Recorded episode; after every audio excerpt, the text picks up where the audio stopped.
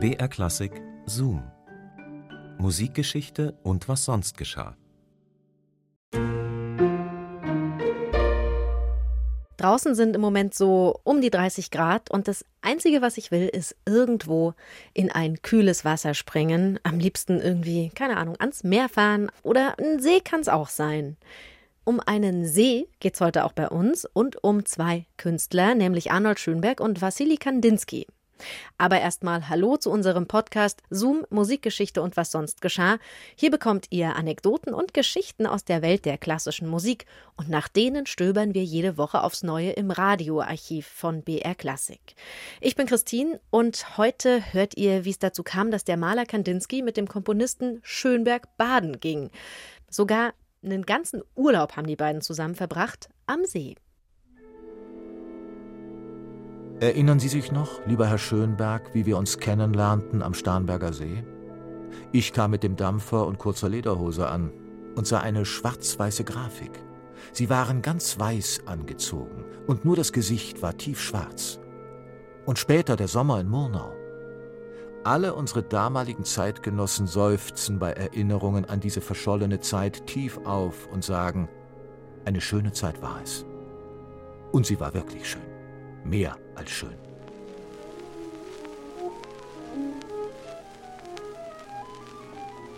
Blaues Land, gelber Klang. Nostalgische Erinnerungen an die Sommerfrische unweit der bayerischen Berge. Wassili Kandinsky schreibt an Arnold Schönberg, als sie längst schon nicht mehr miteinander baden gingen. Begonnen hatte alles 1911 in einem Neujahrskonzert in München mit Musik von Arnold Schönberg. Die Singstimme war im letzten Satz des zweiten Streichquartetts in die Atonalität entschwebt. Ich fühle Luft von anderem Planeten. Kandinsky schrieb dem Komponisten einen Brief. Anfang einer Künstlerfreundschaft. Später verewigte Kandinsky dieses Erlebnis in einem Bild. Ein schwarzes Dreieck, die Andeutung eines Flügels, nach vorn geneigte Punkte in vielen Farben, die Köpfe der Zuhörer und eine gelbe, flutende Masse. Schönbergs Musik. Wassili Kandinsky, ein Russe, der in Schwabing lebte und im Sommer in Murnau am Staffelsee unter freiem Himmel die Farben der Landschaft atmete, hatte den Klang gemalt. Hier beginnt die Zukunftsmusik, begeisterte sich Kandinsky für die Atonalität. Und Schönberg antwortete: Ich bin sehr stolz, Ihre Achtung gefunden zu haben und freue mich riesig über Ihre Freundschaft.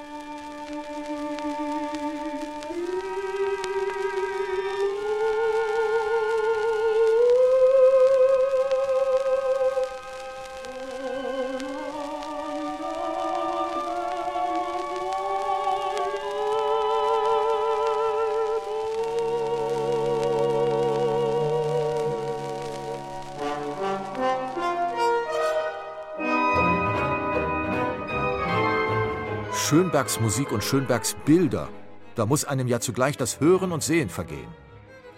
Der Komponist aus Wien erntete nichts als Spott, bald verschrien als musikalischer Bürgerschreck, der nun auch noch malte. 1910 hatte Schönberg seine Gemälde ausgestellt, Porträts und Studien, Blicke aus farbigem Nebel starrender Augen, die Fratze eines Musikkritikers mit trichterförmigen Ohren und leeren Augenhöhlen. Und ein Selbstporträt das den Komponisten beim Spazierengehen von hinten zeigte. Dieses Bild schickte er 1911 an Kandinsky. Der interessierte sich allerdings mehr für Schönbergs Musik, doch lobte er den romantisch-mystischen Klang der Gemälde. Franz Marc blieb skeptisch. August Macke bemerkte giftig, und jetzt noch der Schönberg, der hat mich direkt in Wut versetzt, diese grünäugigen Wasserbrötchen mit Astralblick. Gegen das Selbstporträt von hinten will ich nichts sagen, aber sind diese paar Brötchen das Geschrei um den Maler Schönberg wert? Arnold Schönberg und Wassily Kandinsky ließen sich in ihrer Freundschaft nicht beirren. Ihre erste Begegnung fand im September 1911 am Starnberger See statt. Stellen wir uns auf den Boden des Innerlichen, hatte Kandinsky in seinem allerersten Brief an Schönberg geschrieben. Er dachte an eine Kunst, die den Eindrücken nachspürte. Farben, ein Sommermorgen am See. So hatte Schönberg eines seiner Orchesterstücke Opus 16 bereits einige Jahre früher überschrieben. Im Mai 1914 verkündete der Komponist zur Freude des Malers seine Urlaubspläne. Ich beabsichtige, die Ferien in Bayern zu verbringen, und da ich viel komponieren möchte, muss ich sehr ruhig und ungestört wohnen, am liebsten in einem kleinen Haus allein. Es würde mich sehr freuen, wenn wir im Sommer beisammen sein könnten. Wassily Kandinsky und Gabriele Münter suchen wochenlang ein passendes Sommerquartier am Staffelsee, bezeugt in einem Briefwechsel voller skurriler Begebenheiten. Lieber Herr Schönberg, wir meinen, das Holzhäuschen im See ist zu klein, die Zimmer primitiv eingerichtet. Die Schnaken werden sie zu sehr essen. Schränke und Komfort fehlen ziemlich. Bei schlechtem Wetter sitzen sie ganz im Wasser und kriegen den Schnupfen. Es ist nix für fünf Leute, von denen einer arbeiten will. Briefe und Postkarten gehen hin und her. Es geht um die Erreichbarkeit des Bahnhofs, die Nähe zu einer Apotheke, den Fußweg zur Badestelle, der wegen der beiden Kinder des Schönbergs nur 15 Minuten dauern soll. Außerdem warnt Kandinsky vor den neugierigen Blicken der Einheimischen. Lauter gebildete Nachbarn, die von der Welt abgeschnitten in der Regel gern die Nasen in fremde Töpfe stecken. Neben Badezimmer und WC fordert Schönberg außerdem eine vollständig eingerichtete Küche. Ich möchte das größere der beiden Holzhäuschen, das am See gelegene, mit Schiefer bedeckte, mit acht Betten und Weiher, das aber doch zum Alleinbewohnen, Klavier und Hund erlaubt, meine Existenz gestattet, für die Zeit vom 4. Juli bis zum 9. August mieten, wenn der Besitzer es für äußerstens 400 Mark abgibt. Lieber wäre mir allerdings, wenn Sie ihn unter Berufung auf den Ruhm, den er sich dadurch in der Musikgeschichte erwerben könne, veranlassen würden, 50 oder mehr Mark weniger einzunehmen. Kurz nach Schönbergs Urlaub am Staffelsee bricht der Erste Weltkrieg aus. Maler und Komponist verlieren sich aus den Augen. Später, 1922, erschüttert Schönberg in der Sommerfrische ein Zwischenfall. Die Gemeinde Matzee, unweit von Salzburg, verbietet Juden den Aufenthalt. Doch Schönberg ist getaufter Protestant. Die örtliche Zeitung empört sich trotzdem. Kandinsky, der am Bauhaus in Weimar unterrichtet, fragt ein Jahr später Schönberg, ob er nicht nach Dessau kommen wolle, um dort zu unterrichten. Doch da ist es mit der Freundschaft endgültig vorbei, denn Schönberg waren Gerüchte über angeblich antisemitische Äußerungen Kandinskys zu Ohren gekommen. Der Komponist erteilt dem Maler eine schroffe Abfuhr weil ich noch nicht gesagt habe, dass ich zum Beispiel, wenn ich auf der Gasse gehe und von jedem Menschen angeschaut werde, ob ich ein Jud oder ein Christ bin.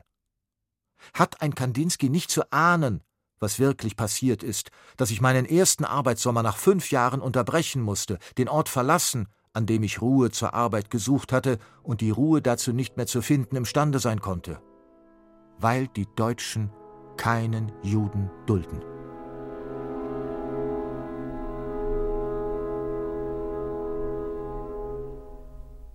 Zoom Musikgeschichte und was sonst geschah gibt's immer samstags neu in der ARD Audiothek und natürlich überall, wo es Podcasts gibt. Abonniert den Podcast doch einfach, dann verpasst ihr keine Folge mehr. Und nächstes Mal sind wir relativ nah an der Gegenwart dran. Wir schauen ins Jahr 1990. Da findet in Italien gerade die Fußball-Weltmeisterschaft statt und ein musikalisches Großereignis geht auch über die Bühne in Rom. Die drei Tenöre Luciano Pavarotti, Placido Domingo und José Carreras, die treten gemeinsam auf.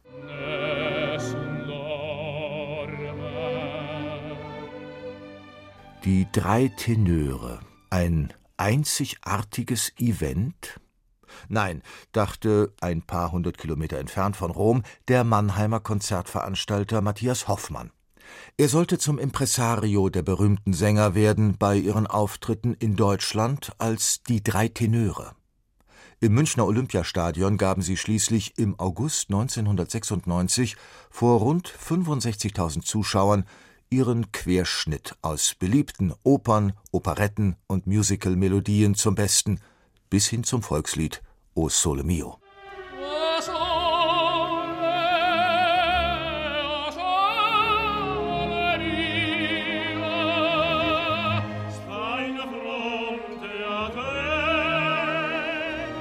Ein Millionengeschäft für Veranstalter Matthias Hoffmann bei Eintrittspreisen bis zu 750 D-Mark, die zu 25 Millionen geschätzten Gesamteinnahmen führten. Das Schöne dabei? Für die urheberrechtlich geschützten Werke bezahlte Hoffmann als Impresario des Guten, Wahren und Schönen herrlich günstige 40.000 Mark Gebühren an die GEMA. Doch zu seiner Überraschung gab sich die Gesellschaft für musikalische Aufführungs- und mechanische Vervielfältigungsrechte damit nicht zufrieden. Ja, ihr könnt es euch vielleicht schon denken, ohne Gerichtsverhandlung ging dieser Streit nicht zu Ende. Es folgten kostspielige Verfahren und mehr über all das erzählen wir euch in unserer nächsten Folge. Bis dahin macht's gut, eure Christine. Ich begrüße Sie herzlich zur BR Klassik Hörbiografie über Fanny und Felix Mendelssohn. Udo Wachtfeitel präsentiert berühmte Komponisten. Ferner habe ich mir das Komponieren im Garten angewöhnt und heute oder morgen will ich Midsummer Night's Dream zu träumen anfangen. Sie waren das wohl erstaunlichste Geschwisterpaar der Musikgeschichte. Fanny und Felix Mendelssohn. Begabt, behütet und gefördert wuchsen die beiden auf. Doch dann trennten sich ihre Wege. Wohin führten sie? Alles ist neu, fremd und doch so ansprechend, so befreundet. Man fühlt sich so nahe der Geisterwelt, so leicht in die Lüfte gehoben. Berühmte Komponisten, Biografien zum Hören. Fanny und Felix Mendelssohn. Gesprochen von Martina Gedeck, Sabine Tambrea, Udo Wachtfeitel und anderen. Gibt's in der ARD Audiothek.